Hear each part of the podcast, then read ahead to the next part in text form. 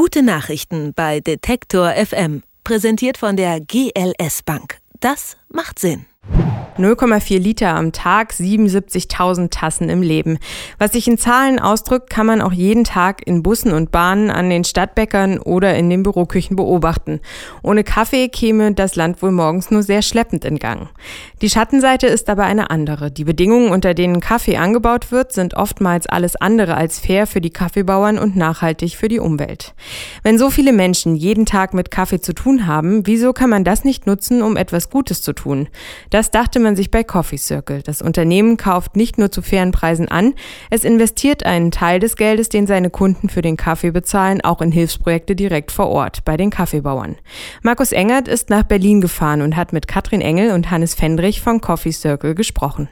Jetzt ist Kaffee kaufen nicht wirklich was, wo man einen Engpass hat äh, in Deutschland. Was macht ihr denn besser oder äh, anderes als andere? Ja, Coffee Circle hat verschiedene Vorteile oder Dinge, die uns besser machen zum Rest. Ähm, zum einen sage ich immer, wir bedienen zwei Dimensionen, die es sonst eigentlich nur getrennt gibt. Also viele Cafés ähm, sind sehr gut. Es, es, gibt, äh, also wir sind nicht die einzigen Anbieter für gute Cafés. Da gibt es genug Röster und auch Online-Shops, die guten Kaffee verkaufen.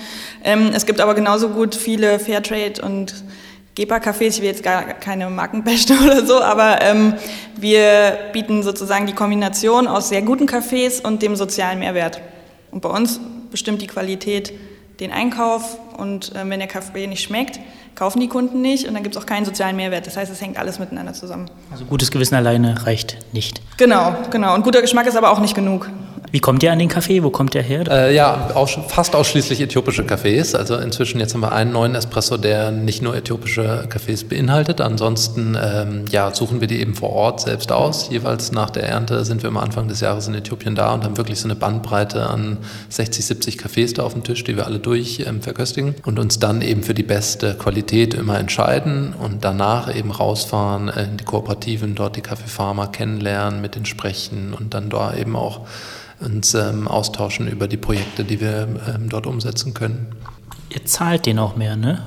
Weil die Qualität gut ist. Also wir zahlen nicht jetzt als aus Charity-Gründen mehr, sondern wir möchten eben die hochwertige Qualität eben äh, adäquat entlohnen. Und das ist bei, dem Kaff, bei der Kaffeequalität, die wir haben, eben deutlich mehr als das, was auf dem Weltmarkt gehandelt wird, der Kaffeepreis. Dieser persönliche Kontakt führt auch dazu, dass, die, dass den Kaffeebauern klar wird, die Projekte sind jetzt nicht nur ein Geschenk, weil sie irgendwie in armen Verhältnissen leben, sondern sie haben sich das mit der hohen Kaffeequalität verdient. Das ist ein ganz wesentlicher Unterschied auch weil sie gemeinsam umgesetzt werden. Das heißt, die werden in die Projektumsetzung mit eingebunden. Teilweise finanzieren sie das vor. Ähm, es gibt ganz unterschiedliche Ansätze. Und dadurch ist die Wertschätzung gegenüber etwas, was du dir auch selbst erarbeitet hast und nicht geschenkt bekommen hast, wesentlich höher. Jetzt sprechen wir von Projekten. Also das sind quasi Sachen, die vor Ort nochmal passieren von dem hier verdienten Geld. Könnt ihr das mal ein bisschen erklären? Genau, also die Projekte, die wir umsetzen, sind in drei Bereichen. Das ist ähm, vor allem Bildung, Gesundheit und Kaffeeanbau, weil da die wichtigsten Bedürfnisse nicht gedeckt werden können. Also es gibt kein funktionierendes Gesundheitssystem, es gibt kein funktionierendes Bildungssystem. Die äh, Trinkwasserversorgung ist sehr schlecht bis nicht vorhanden. Das heißt, dass da die Frauen und Kinder kilometerweit laufen müssen, um irgendwie ähm, Wasser zu holen, was dann aber auch häufig verschmutzt ist. Ähm, und da setzen wir an und haben bis jetzt auch schon, ich glaube, insgesamt zehn Projekte umsetzen können. Was, was ist das so? Erzähl mal.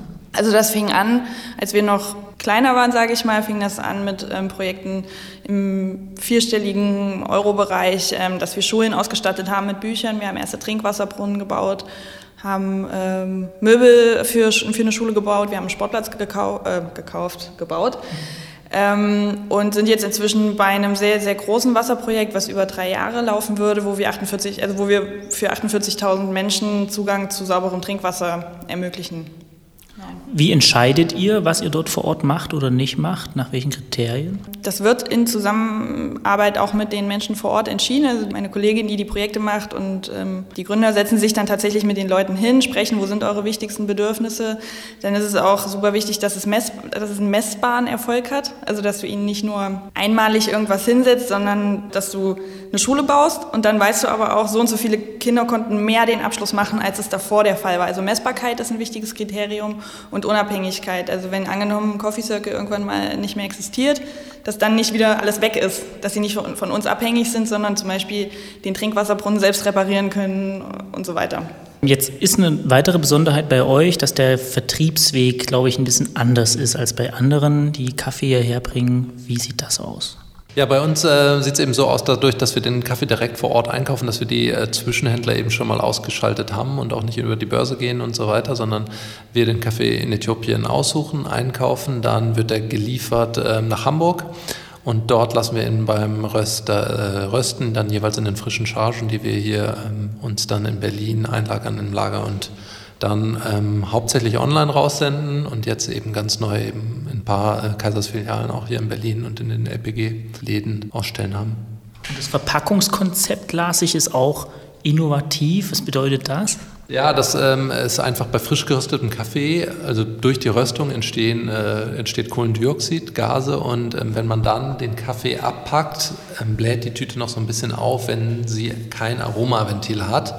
Und unsere Verpackungen haben eben so ein Aromaventil, wo diese Gase dann noch ausweichen können, aber kein Sauerstoff eintreten kann.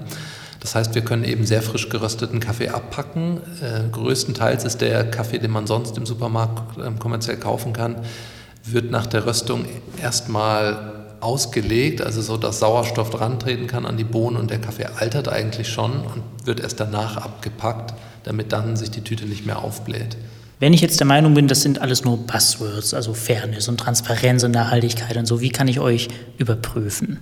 Naja, zum einen ähm, bietet online halt super viele Möglichkeiten, die Leute ein Stück weit mitzunehmen. Wir sind regelmäßig vor Ort. Also ich war jetzt in, das erste Mal mit, aber Hannes und äh, meine Kollegen sind halt regelmäßig äh, in Äthiopien vor Ort.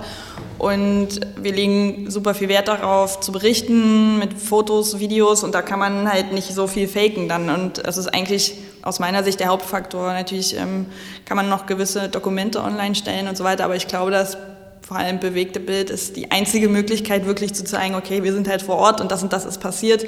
Ähm, wir haben auch, ähm, wir lassen dann auch die Kaffeebauern sprechen und ähm, übersetzen das. Und ja, ich glaube, da, da, bietet online einfach die besten Möglichkeiten. Auch online steht unser ähm, der Spendenbericht vom EV. Genau. Also es gibt auch ähm, Coffee Circle e.V. sozusagen, der die ähm, ganzen Projekte abwickelt und da ist auch transparent der Spendenbericht nachzulesen.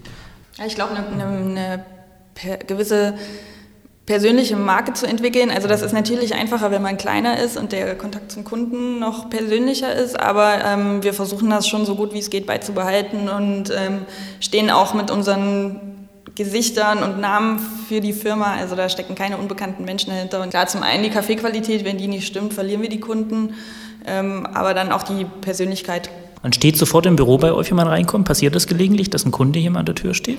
Ja, durchaus. Wir haben die Funktion ähm, Selbstabholer. Das heißt, du kannst online bestellen, klickst dann an, dass du das Paket selbst abholen willst. Dadurch ähm, sparst du die Versandkosten und dann kommen die Leute hier täglich eigentlich vorbei, gucken kurz rein. Wer will, kann auch noch Fragen stellen oder noch einen Espresso trinken. Also das ist hier eigentlich eine ganz offene Firmenkultur. Wir sind ja eigentlich auch so aus dem Coworking äh, entstanden und von daher sind wir das eigentlich auch gewohnt, dass man nicht, dass nicht jeder in seinem Raum sitzt und vor sich hinarbeitet. Das sagen Katrin Engel und Hannes Fendrich von Coffee Circle. Dort investiert man einen Teil des mit Kaffee verdienten Geldes direkt wieder in Hilfsprojekte bei den Kaffeebauern. Hannes Fendrich ist übrigens deutscher Meister im Filterkaffee und wir haben ihn auch nach seinen Tipps für einen perfekten Filterkaffee gefragt. Die Antworten, die gibt's dann auf unserer Seite unter detektor.fm. Gute Nachrichten bei Detektor FM präsentiert von der GLS Bank. Das macht Sinn.